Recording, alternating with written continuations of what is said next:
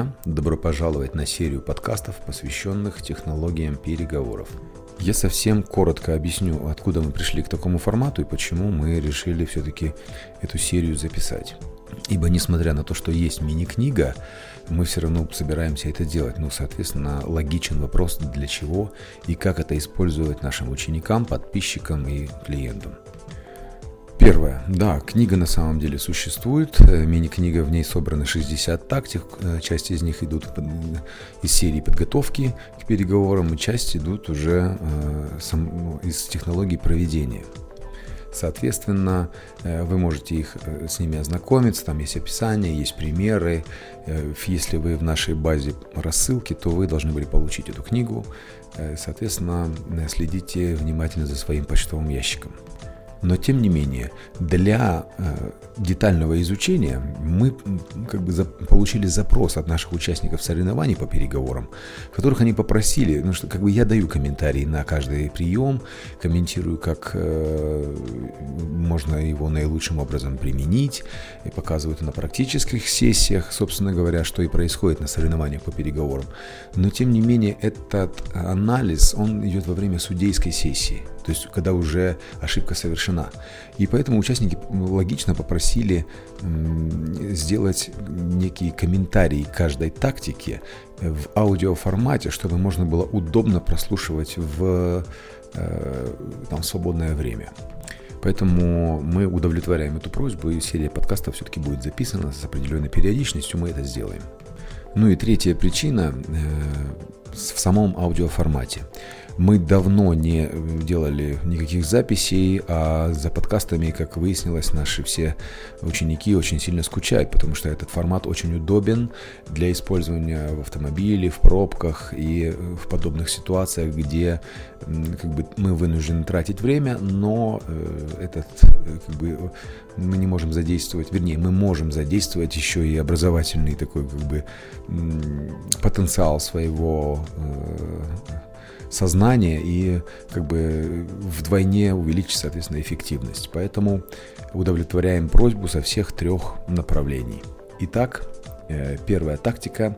Э, ну, давайте, наверное, пару правил. Я буду зачитывать э, тактику, где-то прерываться, сразу давать комментарии, а где-то сначала саму тактику, а потом буду комментировать уже отдельные ее части. Соответственно, переходим к первой тактике, которая называется «Точное и честное определение своей цели в переговорах». Эта тактика также носит название «тактика своего интереса». Звучит она так. Описание. Опишите ваш основной интерес общими словами. Ваш интерес – это то, что вы хотели бы получить с помощью противоположной стороны. То, что мы в переговорах называем визави. Это то, зачем вы вступаете в переговоры. Это что-то, что вами движет, ваше желание, ваша цель. А ваш визави вернее, сделка с ним или контракт, один из вариантов, который может помочь это заполучить. Например, мой главный интерес в этих переговорах – увеличить прибыльность контракта на 10 и более процентов. Например, контракт уже существовал, поэтому такая цель. Или мой главный интерес – увеличить продажи на 20 и больше процентов с помощью этого контракта, сохранив стандартную прибыльность. Обоснование – если вы честно и правильно определите свой интерес, вы сможете в несколько раз увеличить количество вариантов его удовлетворения. Например, интерес получить 10% скидки сильно сужает зону решений, поскольку вы будете зависеть от того, насколько у вас получится выторговать именно скидку.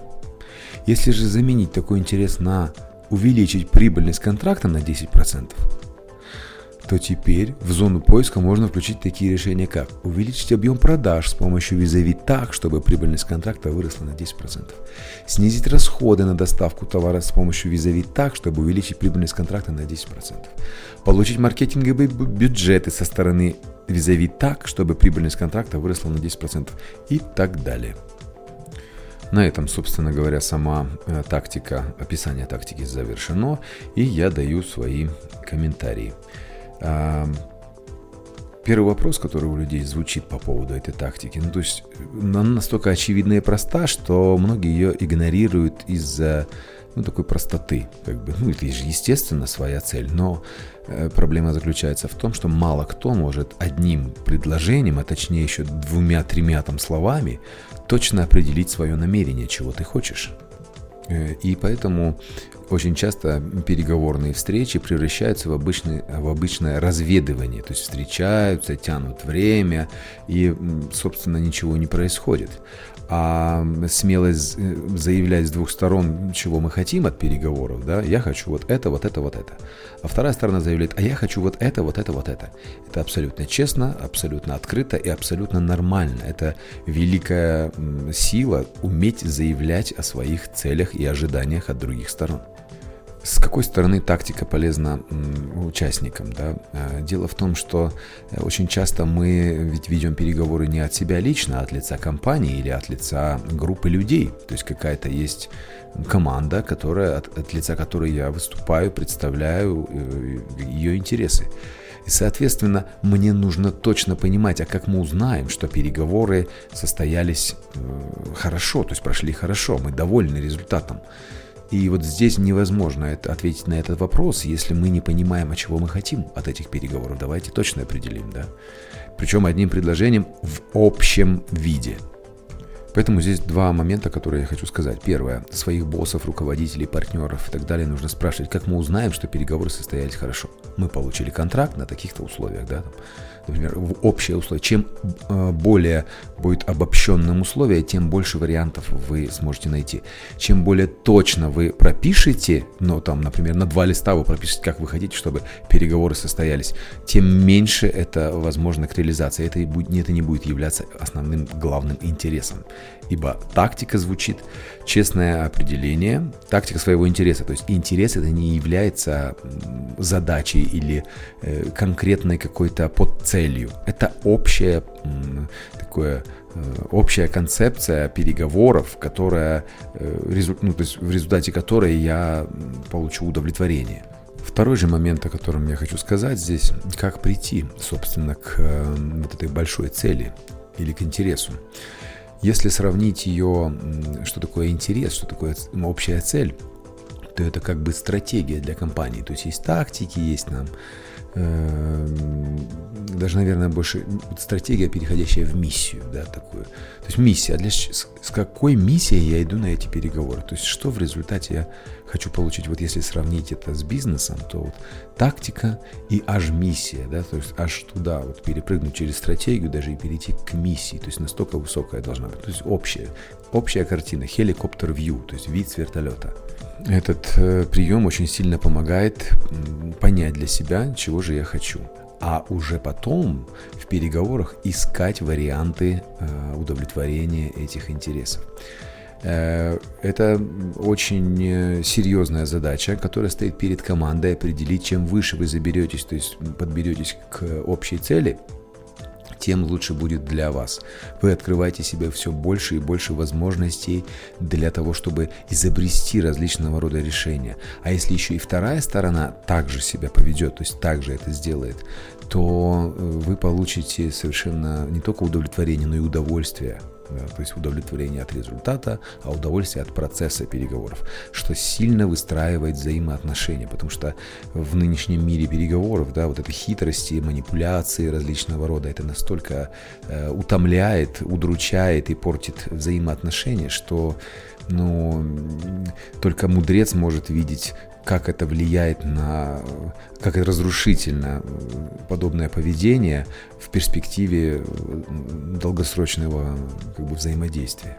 Большинство же людей просто преследуют сиюминутную цель, прийти и показаться круче, чем э, все остальные на переговорах, потом прийти и показать своим боссам или своей компании, как вы круто всех отжали, обманули и так далее. Но это все краткосрочные победы, маленькие, которые не ведут к серьезным контрактам. Как вы уже убедились, мир меняется быстрее, чем мы думали, и э, как, как ни крути, попытки заменить все технологиями, они ну, очень ограничены и не смогут заменить все, а особенно не смогут заменить человеческие взаимоотношения. Их невозможно автоматизировать.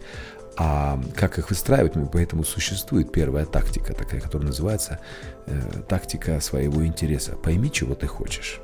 Ну и даю несколько практических комментариев, как это э, реализовать на практике теперь.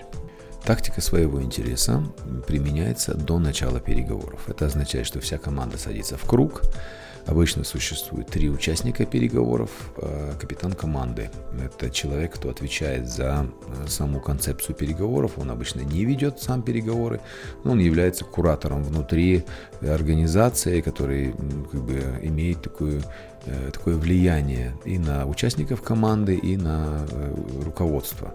Потому что не всегда получается там всей командой пойти и договариваться. То есть превращается это все такую э, как бы в такой базар, э, в такую беседу, да, без конкретики. Поэтому лучше всего, когда есть какой-то один капитан или куратор, мы его называем. Итак, капитан э, собирает команду, садятся они в круг и э, говорят, что у нас какая задача. Руководство поставило задачу заключить контракт с этим клиентом. Да. Казалось бы, цель простая, понятная – но все не так просто. Как проверить, является ли то, что вы сказали, то, что вы себе записали на листочке, да, вот какой наш интерес, да, и вот это должно быть написано верхней такой, э, как сказать, как оглавление, да, вот наш интерес в этих переговорах – это получить контракт или подписать контракт с этим клиентом. Вот несколько каверзных вопросов, которые помогут определить, вы свой интерес точно сформулировали или лукавите. Является ли э, контракт, который вы подпишете, со скидкой, которая, которую вы предоставите, условия, которые предоставите, где вы вообще ничего не будете зарабатывать? Согласны? Нет. Тогда, значит, это нужно включить в интерес. То есть нам не просто нужен контракт, нам нужен прибыльный контракт. Хорошо. Будет, будет ли являться для вас результатом переговоров контракт прибыльный, но на один месяц? Нет, нам не интересно, нам нужен минимум на... Да, да, нужно, давайте назовем, насколько нам нужен этот контракт, какой, какой срок, да. То есть эти элементы, э, которые вы точно определяете для себя, э, должны соответствовать э, принципу, то есть без этого контракт не интересен. То есть это жесткий такой вот каркас, внутри которого можно будет э, играть. Или, например, вы задаете себе вопрос, если мы заключим контракт с прибыльностью в два раза меньше, чем стандартная у нас по всем остальным клиентам, мы согласны? На первый год да. Окей, хорошо. Тогда значит вы говорите, что мы готовы заключить контракт на специальных условиях и чуть-чуть потерять в прибыльности. Да, там можно даже это как-то измерить. То есть э, проверочными вопросами такими можно очень четко себя ограничить. Чем же отличается сам э, основной интерес от деталей в переговорах? Тем, что деталями вы готовы пожертвовать но каркасом невозможно. И вот это называется же самые жесткие позиции, такие, которые э, являются для вас генеральными или главными. Бывает так, что приходится иногда заключать невыгодные для себя контракты, то есть наша задача заключить контракт. Все-таки да, мы хотели бы получать прибыльность, она не помешает, но вот э, это всего лишь наши ожидания на данном этапе. Они могут оправдаться, могут не оправдаться, это уже второй вопрос. Но вот мы чего хотим? То есть это условия, после, ну, в результате которых мы э, должны, как сказать, отказаться от этого контракта, если мы их не получим. То есть мы должны, то есть описание этих условий дает нам право отказываться от такого контракта вообще, то есть вставать из-за стола и уходить ни с чем. Это великая сила, великая смелость, но как к ней перейти? Это не просто решение человека, это логическое заключение в результате стечения определенных обстоятельств, э, в рамках которых вы будете играть. После того, как э, описание вот этого интереса будет сформулировано на бумаге, нужно презентовать его, собственно, руководству или учредителям, инвесторам и согласовать с партнерами. То есть рассказать и показать, провести такую презентацию, что даст точное понимание, правильно ли мы движемся, правильным, правильным ли путем мы идем. Соответственно, вот когда согласован интерес, генеральный интерес в переговорах э, с руководством, с ним можно уже после этого идти к клиенту. Но возникают вот еще один, такие, э, такие вопросы характера, а что если я иду на переговоры с целью вот разведка, я хочу получить от них информацию, чего же они хотят. Ну вот у меня такой интерес, я просто хочу получить информацию. Будет ли это тактикой основного интереса? Ответ нет. Такой, такая встреча не будет э, тактикой основного своего интереса ибо вы не формулируете, чего вы хотите, ваших ожиданий. То есть вы хотите узнать, конечно, чего хочет визави, но он точно так же хочет узнать, чего хотите вы. Поэтому нужно смело заявлять, мы хотим вот такой вот ну, контракт с вами работать на постоянную, как вот с вот этими, так вот с вот этими. Мы хотим точно так же работать с вами и хотим, чтобы у нас прибыльность была тоже стандартная. Вот наша задача с вами там договориться, если, конечно, э, наши интересы совпадают. Еще один вопрос. Будет ли а, основным интересом, если я точно сформулирую все детали. Вот нам нужна такая-то скидка, нам нужен такой-то срок, нам нужно там такой-то объем продаж. Э, будет ли это являться э, моим интересом, точно сформулированным? Ответ тоже нет. Да, я должен эти детали предусмотреть, посмотреть, в каких условиях я должен иметь право отказаться от такой сделки, от такого контракта. Но, как мы говорили в самом начале, чем больше я иду в детали, тем меньше у меня остается возможностей для маневра. Соответственно, я, если хочу, например, то есть мне нельзя давать скидку больше 6%, то я э, как бы у себя подразумеваю, что это да, 6% скидка для меня уже то есть является пределом, э, и э, как бы в голове у себя имею ее. Но я должен, конечно, обосновать, там как-то рассказать. Но если я на, самом, на самых первых порах переговорах сразу же озвучу свое ожидание, что я не дам вам больше 6%, но это не переговоры, собственно говоря. Поэтому я должен эту фразу как бы сформулировать таким образом, что э, обоснованно прибыльный контракт. То есть мы хотим заключить с вами обоснованно прибыльный контракт на длительный период. То есть вроде бы я подразумеваю, что это год, то есть длительный период, это сколько принято да, в обществе. А прибыльность как? Ну, это означает, что этот пункт будет обсуждаться. Еще один вопрос каких случаях можно называть конкретику, что я, то есть, не дам там, то есть, больше 6% или нам не интересен контракт менее, менее года. В тех случаях, когда эта цифра не будет никак обсуждаться больше. То есть вы ее можете тогда заявить в самом начале. То есть вы ни вверх, ни вниз двигаться не будете. Если вы хотите сыграть на процентах от 3 до 6, то не, нельзя ее называть э, в виде основного интереса. Потому что интерес это то, что можно озвучить вашему э, визави в виде ожидания. Да? Э, а вот, например, если вам не интересен контракт менее года, то это можно. Вот вы точно понимаете, что это мне не интересно. Мы хотели бы с вами заключить выгодный, взаимовыгодный контракт, на период более одного года. Вот это можно озвучить. Вот тогда ваш интерес точно сформулирован. Да, слово приб... прибыльный, оно не является конкретным, но это означает, что это зона для торгов, вы там будете торговаться. То же самое вы можете наблюдать за формулировками вашего визави, какие цифры он озвучит в самом начале, то есть то, что он не готов обсуждать, или что э, завуалировано большим словом, это значит, это зона для обсуждения, зона для торгов.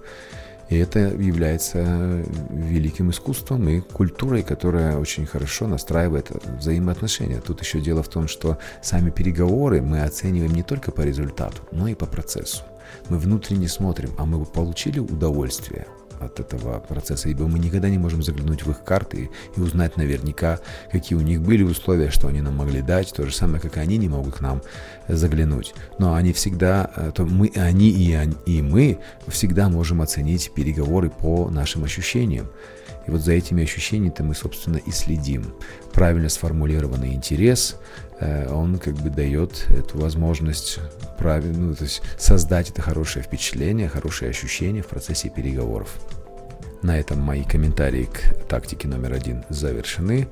Э, до встречи в следующих подкастах.